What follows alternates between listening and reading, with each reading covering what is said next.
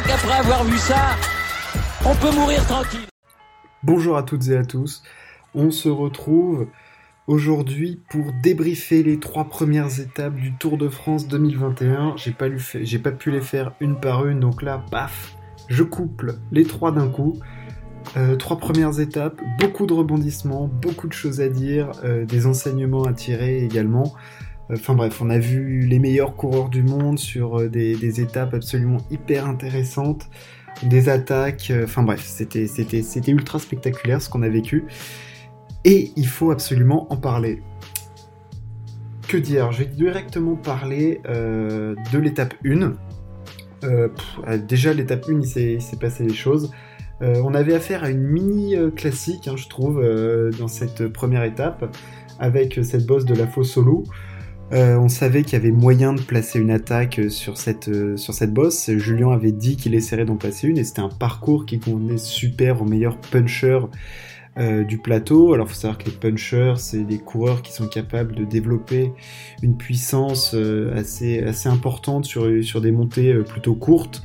Voilà, donc c'est typiquement ce que fait Julien Lafilippe ou ce que peuvent faire Mathieu Van Der Poel et Wout Van Aert. on peut aussi attendre des coureurs comme petit peu moins forts sur ce type d'arrivée en tout cas comme, comme Tadej Pogacar ou, Primoz Roglic qui sont les deux favoris de ce Tour de France. Euh, voilà, ça c'était du coup pour les, euh, pour les favoris de, cette étape. Euh, Julien avait dit qu'il attaquerait, il voulait, il avait fait de ce maillot jaune sa priorité.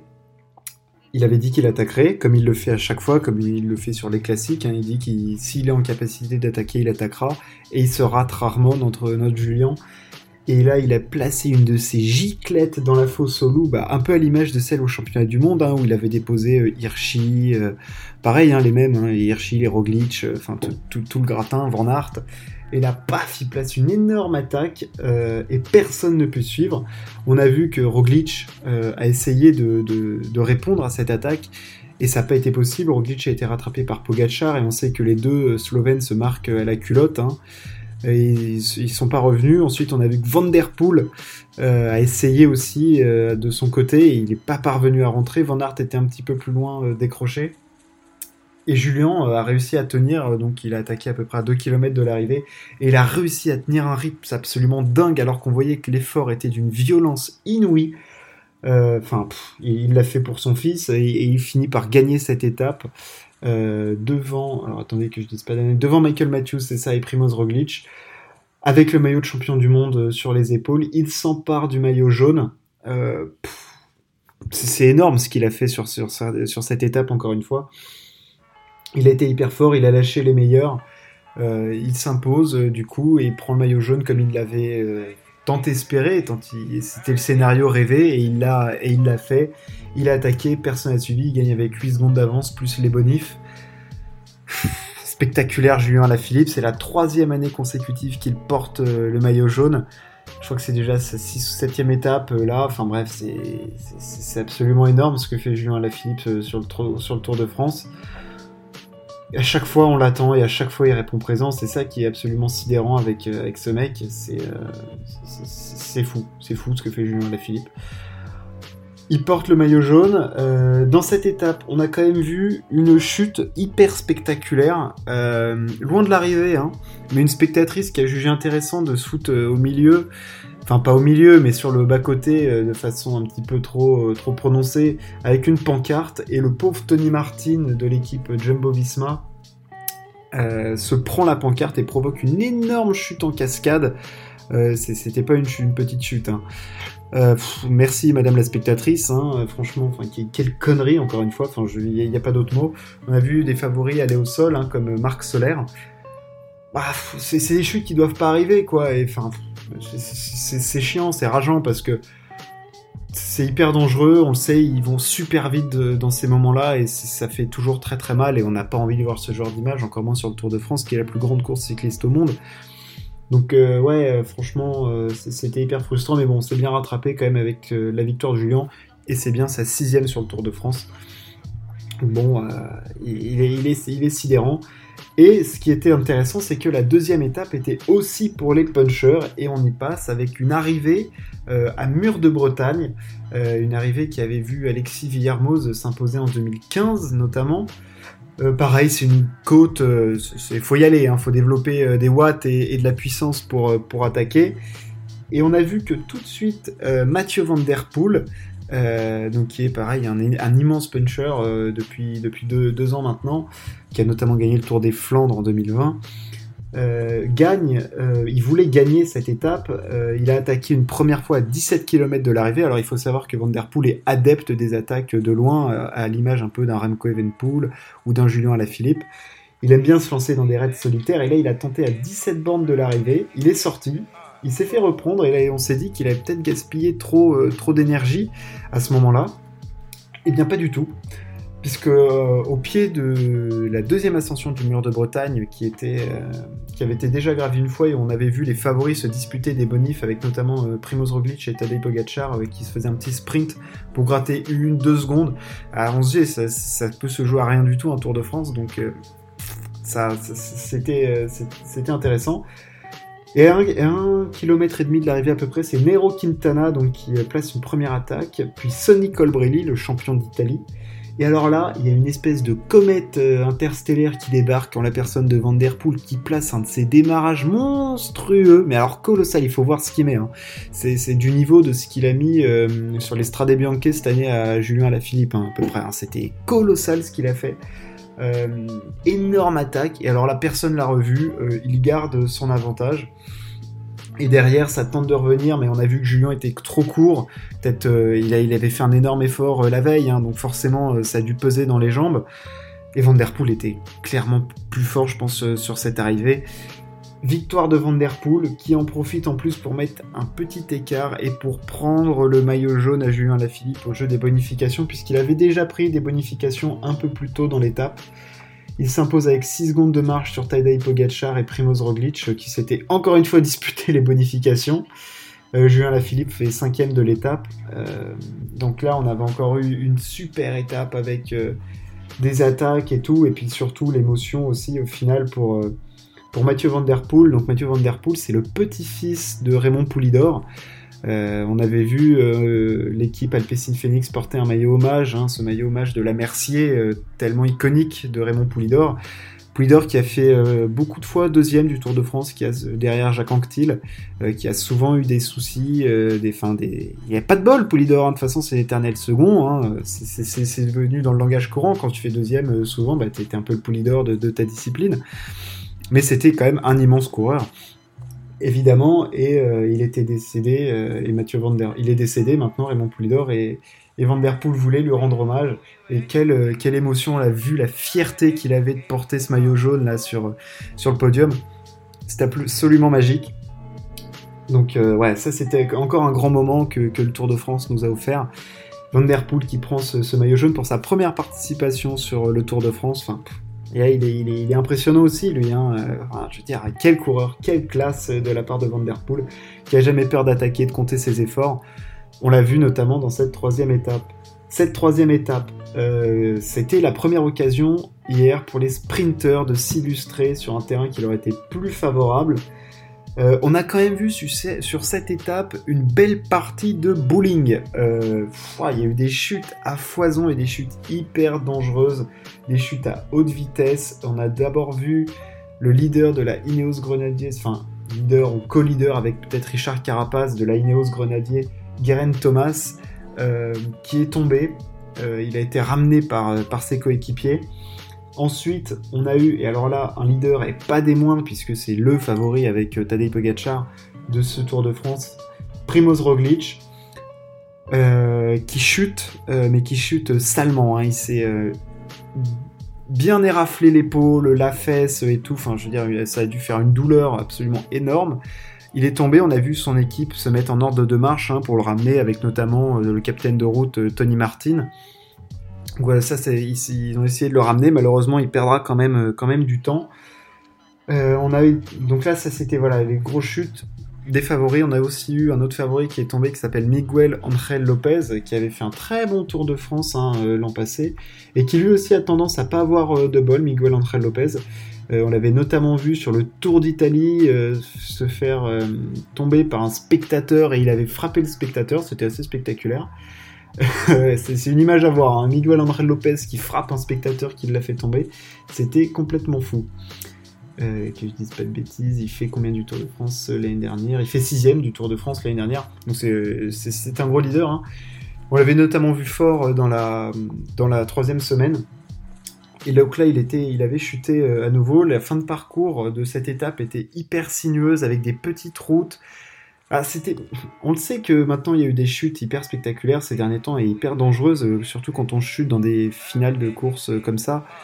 Parce que, hum, bah, en fait, sur des courses où les sprinters peuvent gagner, bah, on veut placer son sprinter pour, euh, pour, le, bah, pour le sprint, pour l'emballage final, mais on veut aussi faire en sorte que les, favoris qui n'ont aucune chance de gagner ce sprint ne perdent pas de temps dans le final non plus.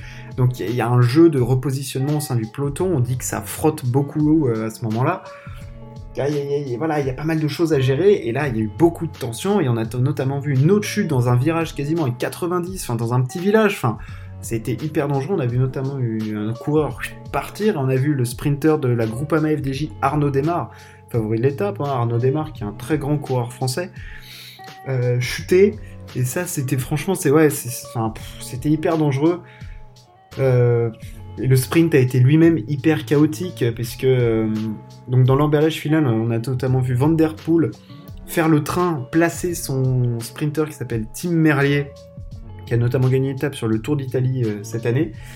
Euh, voilà, il place son sprinter et on a, on a vu le Caleb Ewan, donc un des meilleurs coureurs de sprint du peloton, faire tomber Peter Sagan. Alors Peter Sagan, euh, heureusement pour lui, il s'en est bien rattrapé, il a quasiment rien. Par contre, Caleb Ewan, il s'est explosé sur le sol, fracture de la clavicule. Je pense qu'il a des brûlures dans le dos, c'est même plus du troisième degré. Euh, enfin, je, rigole, mais euh, enfin, je il s'est éraflé comme, euh, comme rarement. Enfin, je il avait très très mal. Il est resté très très longtemps au sol parce qu'il faut savoir que à ce moment-là, ils chutent, ils sont à 70 à l'heure. je veux dire, tu tombes d'un coup sur la clavicule. Enfin, on sait, c'est la blessure du cycliste. Hein, tu tombes sur l'épaule, baf, ça se disloque. Bon bah voilà. Et c'est Tim Merlier qui finit par s'imposer au sprint. Euh, on a vu notamment des cassures, euh, Pogachar qui perd 30 secondes, Roglic qui avec sa chute perd plus d'une minute 30 mais qui arrive à limiter bon, à 50 secondes sa perte de temps sur Pogachar, ce qui reste énorme. Hein. Mais bon, c'est que le début du tour. Il y a encore beaucoup de choses qui peuvent se passer. Euh, cependant, toutes ces chutes ont créé des débats, notamment au sein du peloton qui milite pour des fins de course où euh, c'est moins dangereux, notamment. Euh, et là, oui, l'étape était assez sinueuse et dangereuse sur des routes en plus où il avait plus. Et on était en Bretagne en même temps. Hein. Euh, donc ouais, c'était hyper dangereux. Ça a gueulé. On a vu notamment au départ de cette quatrième étape que les, coureurs ont fait une sorte de mini grève pour manifester leur mécontentement. Ouais, c'est en même temps, les chutes, malheureusement, font partie de la course cycliste, mais ne doivent pas constituer une course euh, en elle-même non plus. Euh, malheureusement, il y aura toujours des, chutes dans le cyclisme, quelles que soient les précautions qu'on prenne, hein, parce que dans un emballage final, euh, ça, peut chuter à tout instant. Les mecs, qui sont sur des boyaux qui font 2-3 cm, ils sont à 70 à l'heure, évidemment qu'il y a un petit dérapage, une petite friction. Ah bah ça peut te faire tomber, ça c'est clair, et puis après, les cyclistes, c'est des grands malades. Hein. Enfin, je veux dire, ils remontent sur le vélo. Euh, on a notamment vu Roglic, là, euh, il a montré une photo des, bandages qu'il a. Je veux dire, il a tout le côté gauche éraflé. Enfin, je sais même pas comment il fait pour s'asseoir sur la selle, hein, très honnêtement. Je veux dire, ils ont des, c'est des courageux ces mecs-là. Hein. C'est respect éternel aux cyclistes. Euh, voilà ce qu'on pouvait dire sur les trois premières étapes de ce Tour de France. On a vu donc des grosses performances des meilleurs coureurs du monde. Et on a déjà vu les favoris se battre. Je vais faire un petit point d'ailleurs sur les, sur les favoris, puisque bah, c'est quand même ce qui nous intéresse. Bon, alors Julien Lafilippe pour l'instant a du temps d'avance sur les favoris. Je sais que certains veulent le voir gagner. Je pense pas qu'il puisse gagner le Tour de France. Euh, voilà, c'est un coureur exceptionnel, mais malheureusement, je pense pas qu'il puisse battre en montagne des Roglic, des Pogacar, des, euh, des Henrik Mas, euh, des, des, même des David Godu ou des, des Rigoberto Urán, enfin bref, tout, ces, tout ce genre de, coureurs, même un Richard Carapace. Les favoris. Donc le favori le mieux placé pour l'instant c'est Richard Carapaz, vainqueur du Giro en 2019. Ouais, c'est ça, en 2019. Euh, qui est chez Ineos Grenadiers, donc Grenadiers, pardon, euh, l'ancienne équipe de Christopher Froome, l'équipe de Guerin Thomas, Thomas qui a perdu du temps, euh, voilà, qui a 36 secondes de retard sur Carapaz. Ensuite, nous avons Tadej Pogacar qui a 8 secondes de Richard Carapaz. Bah, c'est l'ultra favori de ce Tour de France et il est déjà là. On l'a vu hyper fort sur les arrivées. Enfin, de toute façon, il est sidérant ce jeune. Enfin, c'est il peut, il peut gagner sur tout. Euh, enfin, ce mec-là est un extraterrestre du, peloton comme on en voit rarement. Ensuite, on a Nairo Quintana qui a une seconde de, de, Pogacar. Il a dit qu'il visait pas le général Quintana, mais bon, on sait jamais s'il continue à être bien placé comme ça. Euh, pourquoi pas euh, David Godu est à 52 secondes, donc à 21 secondes de Carapaz et à 13 secondes de, Pogacar. Il fait un super début de tour, David Godu. Euh, leader de la groupe AMFDJ pour le classement général en l'absence de, Thibaut Pinot. On l'a vu fort sur, euh, c'était sur le Dauphiné ou sur Paris-Nice, ouais. Euh, on l'a vu fort David Godu récemment, donc enfin franchement, il est, on sait qu'il est en forme. Malheureusement pour lui, il sera, il va être trop faible sur les sur les contre-la-montre. Donc euh, il va perdre beaucoup de temps, mais en montagne, honnêtement, je ne serais pas surpris qu'il puisse faire des, résultats, euh, des résultats hyper intéressants. C'est ouais, c'est ça, c'est sur le Dauphiné qu'il a été, qu'il a été très fort. Donc euh, ouais, je, ne serais pas surpris qu'il puisse faire des, résultats intéressants en montagne. Le petit David Godu, il a un super punch en plus, on l'a vu sur les attaques, et puis, que, qui, puisse faire le maximum, ce serait, vraiment fantastique. Ensuite vient Rigoberto Oran qui attaque jamais, euh, dans le même temps que David Godu. Guerin Thomas est plus loin. Et ensuite on arrive à Primoz Roglic. Euh, pas, pas, pas Primoz qui est déjà à 1.35, ce qui fait qu'il est à, il quasiment une minute de, de. Et ça, ça, ça dans ses plans, c'est pas bon, puisqu'on sait que Roglic, sa stratégie de course, c'est de voilà, de gratter du temps euh, sur des bonifs, sur des arrivées au sprint et tout ça. Mais se lancer dans des grands raids d'attaque, on sait que c'est pas son immense marque de fabrique. Après, il en est capable, on l'a vu sur le Dauphiné. Il est, c'est pas un coureur qui n'attaque jamais, hein, loin de là. Mais on sait que c'est pas son fond de commerce, quoi, disons. Et euh, là, ça va le pousser à être monumental sur les étapes de montagne et sur, euh, voilà. Mais en plus, on sait que là, sa condition physique, va falloir qu'il récupère vite parce qu'il est salement amoché au niveau de l'épaule et du côté gauche. Euh, il a toute la fesse râpée et tout ça. Enfin, ça, doit piquer sévère. Euh, voilà, ça va être, ça va être intéressant de, voir comment Roglic réagit. Ensuite, en termes de favoris, Emmanuel Bourgman a perdu du temps. Euh, et puis, euh, bon, ouais. non, après, on arrive voilà, sur Miguel André Lopez qui lui a déjà perdu beaucoup, comme Richie Porte, vu qu'ils sont déjà à plus de 3 minutes de, de Pogachar et tout. C'est déjà un coup de massue qui a été porté sur ces coureurs-là. Que va nous faire Julien Alaphilippe maintenant? Et si le maillot vert, le maillot par points, donc euh, sur les étapes de sprint, on peut marquer des points, notamment sur les euh, sprints intermédiaires aussi. On sait que c'est la marque de fabrique de Peter Sagan. Peter Sagan, il a déjà un tour d'Italie dans les gambettes. Donc est-ce qu'il va être capable de d'avoir assez de fraîcheur On sait que euh, Julien, il a le potentiel pour aller chercher le maillot vert, à voir s'il en fera une de ses priorités. Mais Julien, on sait qu'on va le voir à l'attaque, c'est ça qui est top avec lui, que ce soit avec le maillot vert sur les épaules, le maillot de champion du monde ou le maillot, euh, peut-être même le maillot à poids, même si je pense pas qu'il en fasse du tout une de ses priorités. On a envie de le voir nous faire des attaques et les Français peuvent nous faire rêver sur ce Tour de France. Le point sur ces premières étapes du Tour de France, c'est fini. On se retrouve très très bientôt. Merci de m'avoir écouté. Ciao, à plus.